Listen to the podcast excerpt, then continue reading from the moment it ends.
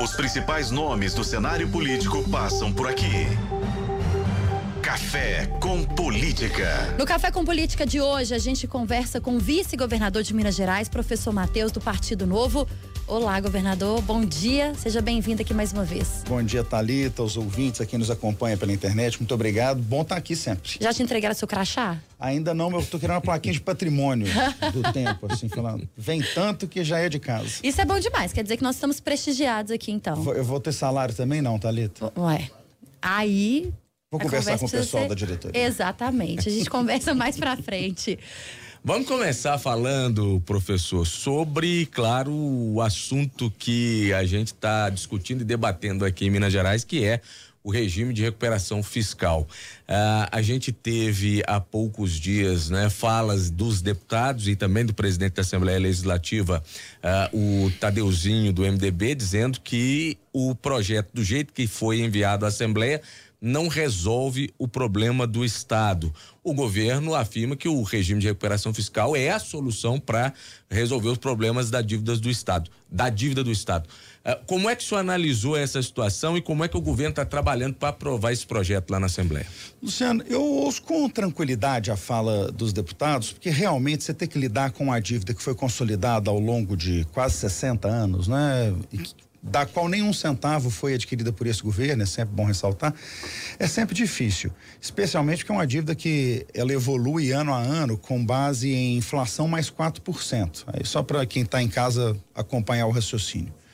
Se é, o Estado tinha uma economia deprimida que não estava crescendo nem 1% ao ano, a dívida veio historicamente crescendo mais do que a arrecadação do Estado.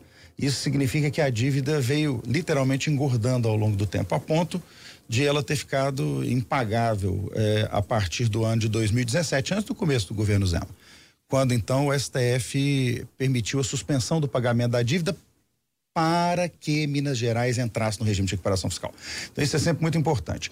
A gente parou de pagar a dívida em 17 para entrar no regime. O governo Pimentel terminou e ele não pediu para entrar na dívida. Então a gente no começo do governo Zema 1, pedimos para aderir ao plano de recuperação fiscal, que é a única alternativa que o governo federal dá para a gente. Então você vai dar, Matheus, você gosta dessa alternativa? Não, mas não sou eu que decido. É como uma pessoa endividada que vai ao banco. O fato dela não gostar da proposta que o banco faz para ela pagar a dívida não significa que ela tenha outra alternativa. Então nós temos de fazer o pagamento. Aí muita gente fala, por que vocês não param de pagar? Porque a gente recebe repasses da União ao longo do ano inteiro. Se eu parar de pagar, eles simplesmente vão reter os repasses lá e nós vamos pagar de qualquer forma. Então, é, é, é a nossa situação é igualzinha à situação de um devedor de crédito consignado. A União tem dinheiro nosso e se a gente não faz o pagamento da parcela, ela retém. Só que ela deu pra gente uma oportunidade por lei. Foi dada já é, na época que o Rio quebrou há 15 anos atrás, que é o regime de recuperação fiscal, no qual ele permite um reparcelamento. Matheus, qual que é o objetivo de reparcelar se isso vai só esticar a dívida, que é o que muita gente tem reclamado. Fala, vocês estão esticando a dívida. Sim, para fazer com que a parcela caiba dentro é, do nosso orçamento atual. É, não é a solução que a gente queria. Eu queria muito que a União perdoasse essa dívida, que ela aceitasse a redução dos juros que ela cobrou historicamente em Minas Gerais. Mas, infelizmente, é o governo federal que toma essa decisão. Nós somos só os devedores, nós não somos os donos do crédito. Então a gente tem que ter paciência e vejo é, que na Assembleia os deputados têm essa consciência estamos é, evoluindo. O projeto deve ser é, votado na Comissão de Constituição e Justiça agora, é, de manhã, é, pelo menos vai entrar em pauta agora de manhã para os deputados discutirem. E eu acho que nós vamos evoluindo tranquilamente.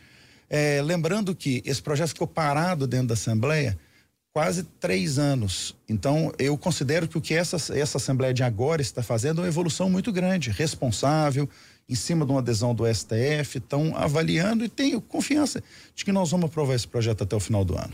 Essa articulação com a Assembleia seria o desafio maior para aprovação do plano de recuperação fiscal? Eu não acho que o maior desafio é esse, não, Talita, porque o maior desafio é a gente conseguir manter as contas do Estado em dia, porque não adianta refazer eh, o parcelamento e voltar a ficar inadimplente daqui a pouco tempo. O, a discussão com os deputados é talvez a, a parte mais importante do plano mas ela não é a mais difícil. A mais difícil é a responsabilidade fiscal de manter o pagamento das contas em dia, de não atrasar fornecedores, de não atrasar eh, com os nossos servidores. E para isso a gente precisa de muita responsabilidade ao longo dos próximos anos. Vão ser anos eh, difíceis para que a gente não tenha atraso de salários, parcelamento de salários, atraso de fornecedores. Então, acho que a fase mais difícil é do cumprimento do plano. Mas é um desafio político, né? É importante essa discussão com a Assembleia, a sensibilização dos deputados, mas que eu acho que na, na sua grande maioria estão já muito convencidos. Eu sou muito grato ao presidente Tadeu por permitir que a gente tenha essa discussão tranquila que nós estamos tendo com os deputados nesse momento. Quando o senhor fala, governador, que esse projeto ficou parado três anos na Assembleia, a gente, a gente sabe de uma relação que não era uma relação, e não é segredo para ninguém, uma relação amigável entre o ex-presidente da Assembleia, deputado Agostinho Patrus, e o governador Romeu Zema. O governo enfrentou muita dificuldade de aprovação de projetos numa Assembleia comandada pelo ex-presidente da Casa. É, como que essas más relações entre o governo e a Assembleia prejudicam o Estado? A gente está tendo aqui uma discussão exatamente que passa pela relação, pela boa tentativa de aprovação ou de, de paralisação de projetos que são importantes e que esbarram sempre na vida dos mineiros. É, eu acho que nós precisamos sempre buscar uma relação tranquila com os poderes. Tá? Os poderes precisam ser harmônicos, isso significa que precisa haver respeito e tranquilidade no trato dos temas. A gente não precisa concordar sempre, mas a gente precisa ter condição de evoluir com as discussões. Eu acho que o grande mérito é, do presidente Tadeu é que, independentemente dele concordar ou discordar de uma pauta que a gente leva para a apreciação dele, ele está sempre disposto a discutir com os deputados aquele tema. Ele não subtrai dos deputados a possibilidade de votar.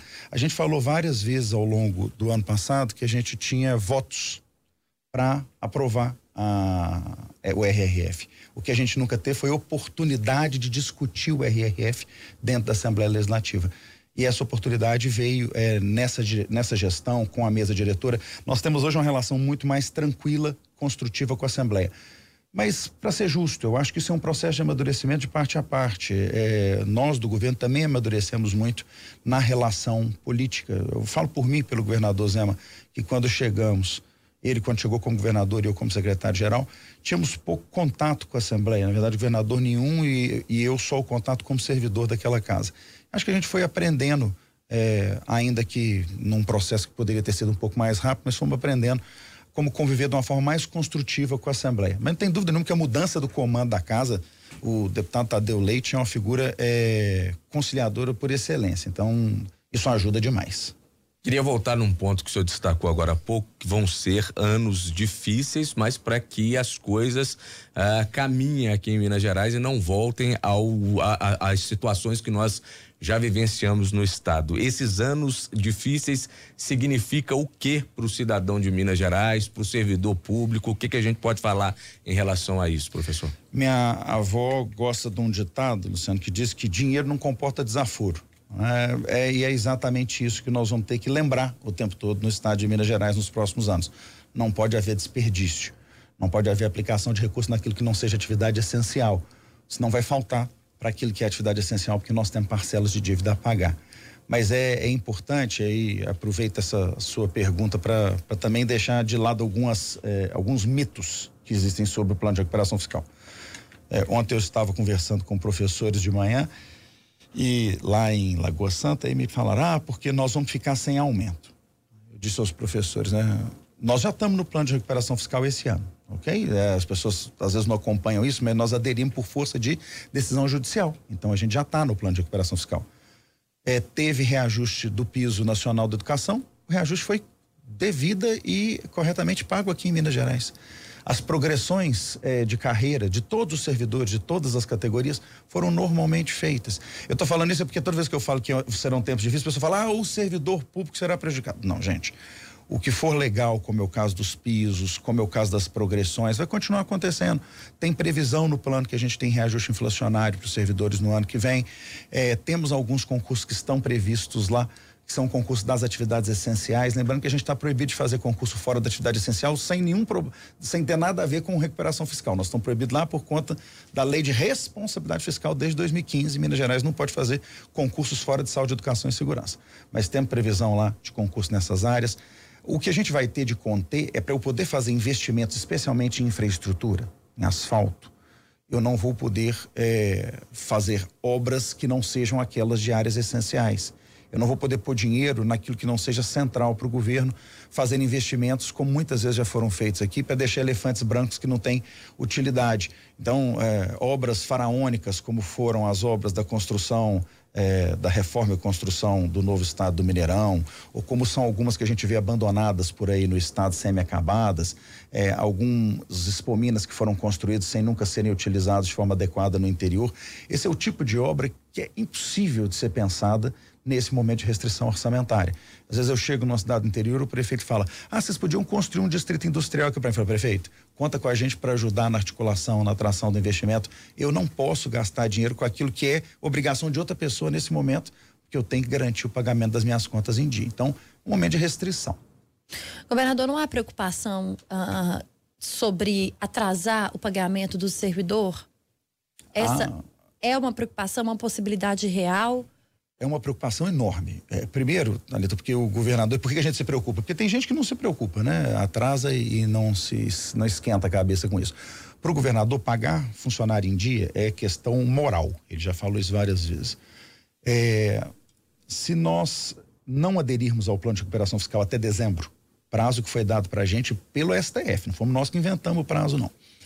É, nós temos que pagar ano que vem 18 bilhões de reais de dívida. Eu não tenho esse dinheiro. Se eu tiver que pagar os 18 bilhões de dívida no ano que vem e ela vai ser retida de mim, provavelmente a partir de fevereiro a gente já não tem dinheiro para pagar os servidores em dia. Falar, ah, então, aí eu vi alguém falando esses dias, né? Fala, ah, que gestão é essa que não vai ter dinheiro para pagar as contas em dia? A gestão que conseguiu pôr as contas em dia, que estavam sendo parceladas ou atrasadas no começo do mandato. Então é difícil, gente. Pegar uma máquina do tamanho do Estado, é, nós temos 600 mil funcionários. 350 mil ativos, mais 250 mil inativos. É, pagar o salário dessas 600 mil pessoas em dia, até o quinto dia útil do mês, é um esforço enorme. E para pagar 18 bilhões de reais de parcela, meu único, meu único caminho seria começar a atrasar fornecedor, mas num determinado momento eu teria que começar a atrasar salário. Então, nós, nós temos consciência, quando até o Luciano perguntou, você acha que vai aprovar? Falei, eu acho que vai, porque os deputados também têm essa consciência de que se a gente não cumprir o prazo que foi dado pelo STF, o governo federal vai fazer as retenções. E, e aí o curioso, né, assim, é, esquizofrênico na política, é que o governo federal que vai fazer a retenção é do mesmo partido que está fazendo oposição aqui, em Minas Gerais, à aprovação do plano. É isso que eu não consigo entender muitas vezes no comportamento dos deputados do PT em Minas Gerais, os deputados estaduais. Os deputados estão tentando atrasar a votação do RRF, sendo que é o próprio PT federal que fará a cobrança da dívida e, portanto, levará ao atraso dos pagamentos de funcionários públicos e de fornecedores no começo do ano que vem. É, eu acho que a gente precisa de um pouco mais de responsabilidade. Por isso que eu fiquei feliz de ver, por exemplo, a prefeita de Contagem, Marília Campos, dizendo que não se brinca com esse tipo de assunto e que responsabilidade fiscal e aprovação do RRF tem de ser tratado com seriedade e não com política o deputado Reginaldo Lopes teve a oportunidade de falar coisa semelhante esses dias atrás, porque eu acho que há, por parte do PT, especialmente o PT federal, o reconhecimento de que nós precisamos sair do outro lado disso. O governador Zema já esteve várias vezes em Brasília, conversando inclusive com o ministro da Fazenda, volta a Brasília essa semana, vai voltar a falar com o ministro da Fazenda sobre dívida dos estados, mas eu volto a dizer, nós não recebemos do governo federal nenhuma alternativa até agora, apesar dos nossos inúmeros pedidos. E, portanto, nós temos que cumprir o prazo que a lei deu para gente e que o STF confirmou, 12 de dezembro. Então há uma tentativa do governo do estado de fazer com que a relação com o governo federal melhore, especificamente nesse momento em que o senhor disse na semana passada que o colapso pode ser imediato se não houver aprovação do RRF. E no governo federal eu vejo boa vontade para isso, assim, até para ser justo com o governo federal, eles não estão criando. Algumas pessoas perguntavam para a gente no final do ano passado, em, report... em entrevistas, para mim, para o governador, falou: vocês acham que o governo Lula já que o PT é contra a, reforma, a, a recuperação fiscal, que ele vai aprovar o plano de recuperação fiscal, o Ministério da Fazenda não tem nos negado nada no que diz respeito ao andamento do plano. A gente não tem conseguido com eles, são alternativas. A gente gostaria de ter juros mais baixos na dívida. Isso não está avançando. É, por exemplo, sexta-feira, Thalita, mandamos um ofício lá para Brasília oferecendo ao governo federal que ele fique com a Codemig. É, e abata na dívida o valor da companhia. É uma companhia muito valiosa é, a gente tinha estimativas de pouco mais de 30 bilhões de reais, mas chegou a se falar na Assembleia semana passada em quase 60 bilhões de reais. Claro, para fazer uma operação dessa, ia ter que fazer uma avaliação. É, nós temos uma dívida com o governo federal hoje de 160 bilhões de reais. Se o governo federal ficar com essa empresa por 60 bilhões, por exemplo, nós diminuímos mais de 30% no nosso valor da dívida. Tem todo interesse nesse tipo de solução.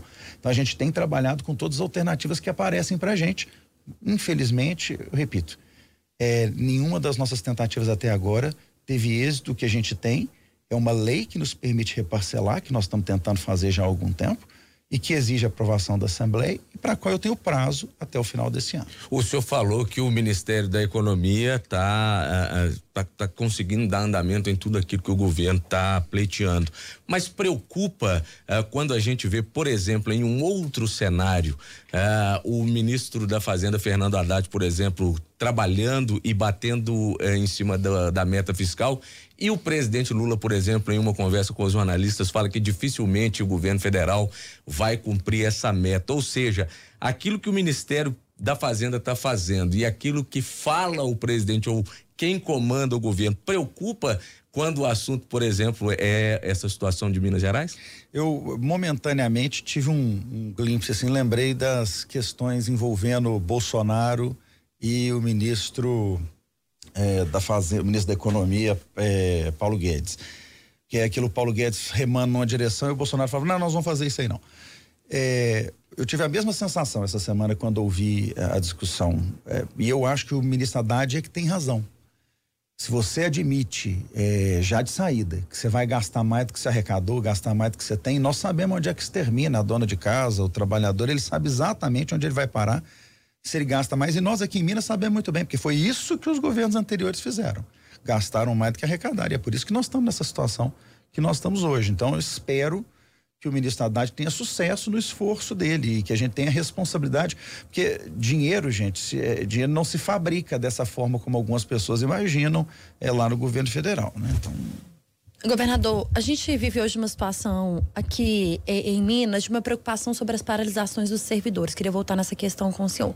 Semana passada, uma manifestação de forças, uh, de servidores da segurança e que prometem outras paralisações.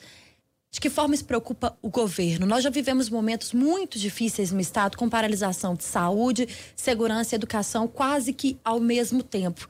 São três pilares para que uma cidade funcione e principalmente para que o Estado funcione.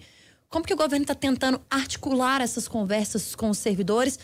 Repito, desses três pilares que são tão importantes para o andamento de um Estado.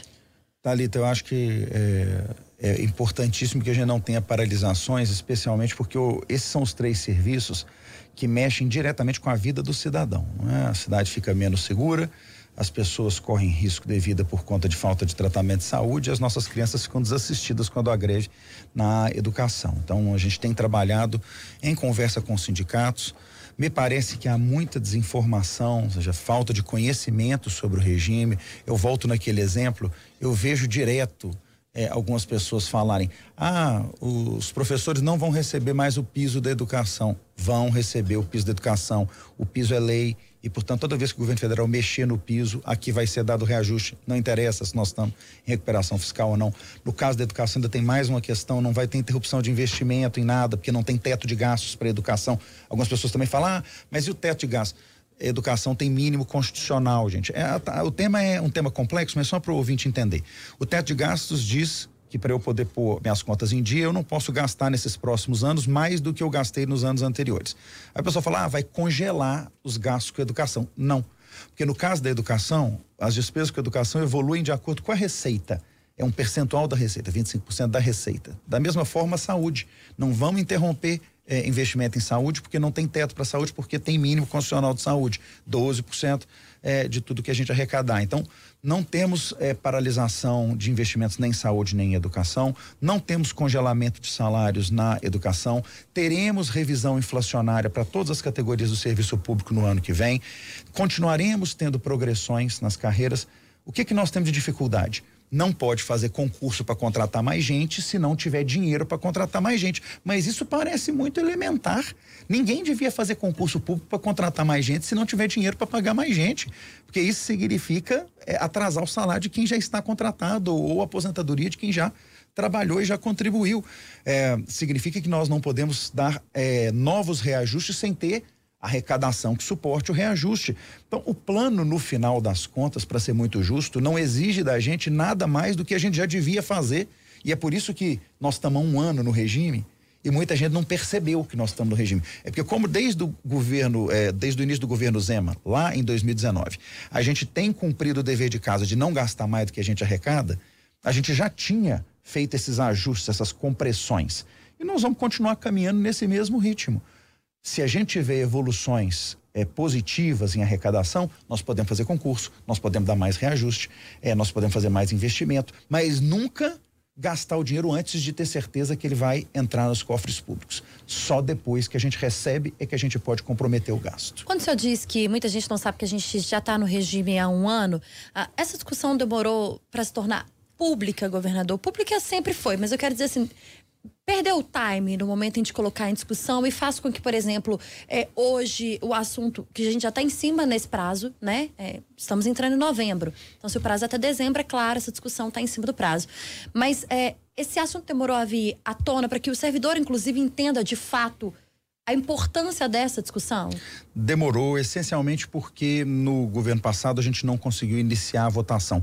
Porque o lugar certo da gente ter essa discussão é onde ela está acontecendo agora, é na Assembleia. Porque é lá que a gente tem condição de ter o, o embate ou a discussão, a colocação de posição política aberta, né? Porque reunião em gabinete no executivo acaba não conseguindo contemplar todas as frentes, as, as divergências, não recebe todas as divergências, e elas são importantes, elas nos fazem é, avançar nas soluções. Só que como no governo passado a gente não conseguiu avançar com isso, nós estamos mesmo atrasados. O, o, nosso prazo é de, de dezembro por conta de uma adesão do STF, porque o STF, há sete anos, suspendeu a dívida e falou: comecem a trabalhar para aderir. No ano passado, ele se cansou e disse: vocês têm mais um ano para terminar isso, porque não tem cabimento continuar com a dívida suspensa se vocês não saírem do outro lado. Deram uma bronca na gente aqui no estado de Minas Gerais, né? Eu entendo a bronca. A nossa sorte é que a gente conseguiu começar a andar isso com a Assembleia graças a esse novo momento de relacionamento que eu estava falando aqui para vocês antes. Rapidamente, antes do bate-pronto, eu queria uma avaliação do senhor da fala do ministro de Minas e Energia, Alexandre Silveira, ontem, que reclamou de, da falta do governador Romeu Zema em mais uma agenda uh, aqui em Minas Gerais. Como é que o senhor encara e como é que o senhor avalia esse tipo de declaração, esse tipo de cobrança? É, o governador está essa semana lá em Brasília para conversar com o ministro da Fazenda. É, sei que tem pedido de agenda já feito ao senador Pacheco. Tudo isso antes é, da é, marcação da reunião é, que foi feita aqui na semana, nessa semana pelo ministro de Minas e Energia.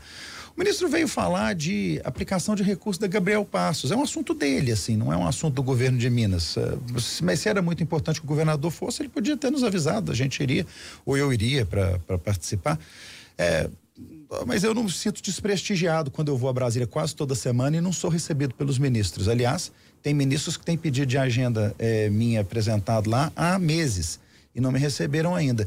E eu entendo que o ministro tem lá as coisas dele para tratar e tenta resolver como é possível os temas de Minas Gerais. A gente não pode ficar é, irritado à toa em política, não, porque senão a gente perde a noção do que é importante. Imagina se o mais grave que a gente tivesse para resolver fosse presença VIP do governador em evento na FIENC. É, então, tô tranquilo. Sei que no final todos devem estar trabalhando pelos interesses de Minas Gerais, ainda que alguns de uma forma que me parece estranha. O governador vai à China, o que, que a gente pode esperar?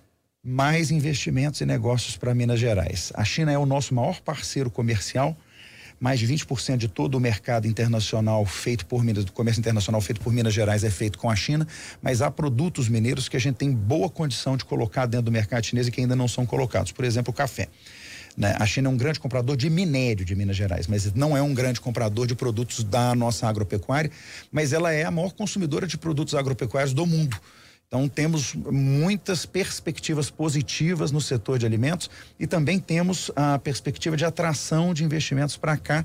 A China eh, continua sendo a líder absoluta na indústria de tecnologia no mundo e, e Minas Gerais continua sendo o estado que mais cresce em atração de investimento do Brasil há quatro anos seguidos. São mais de 800 mil empregos já gerados em Minas Gerais ao longo do governo Zema, com o menor índice de desemprego de todo o Sudeste nesse momento. Situação de pleno emprego, segundo os dados oficiais do governo federal, e melhorando a cada mês.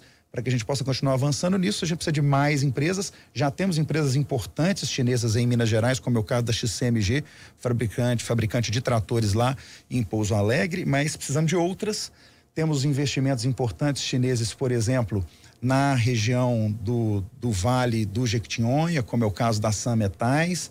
É, e, e temos que garantir que mais investimentos cheguem, que a gente continue aprofundando essa relação comercial.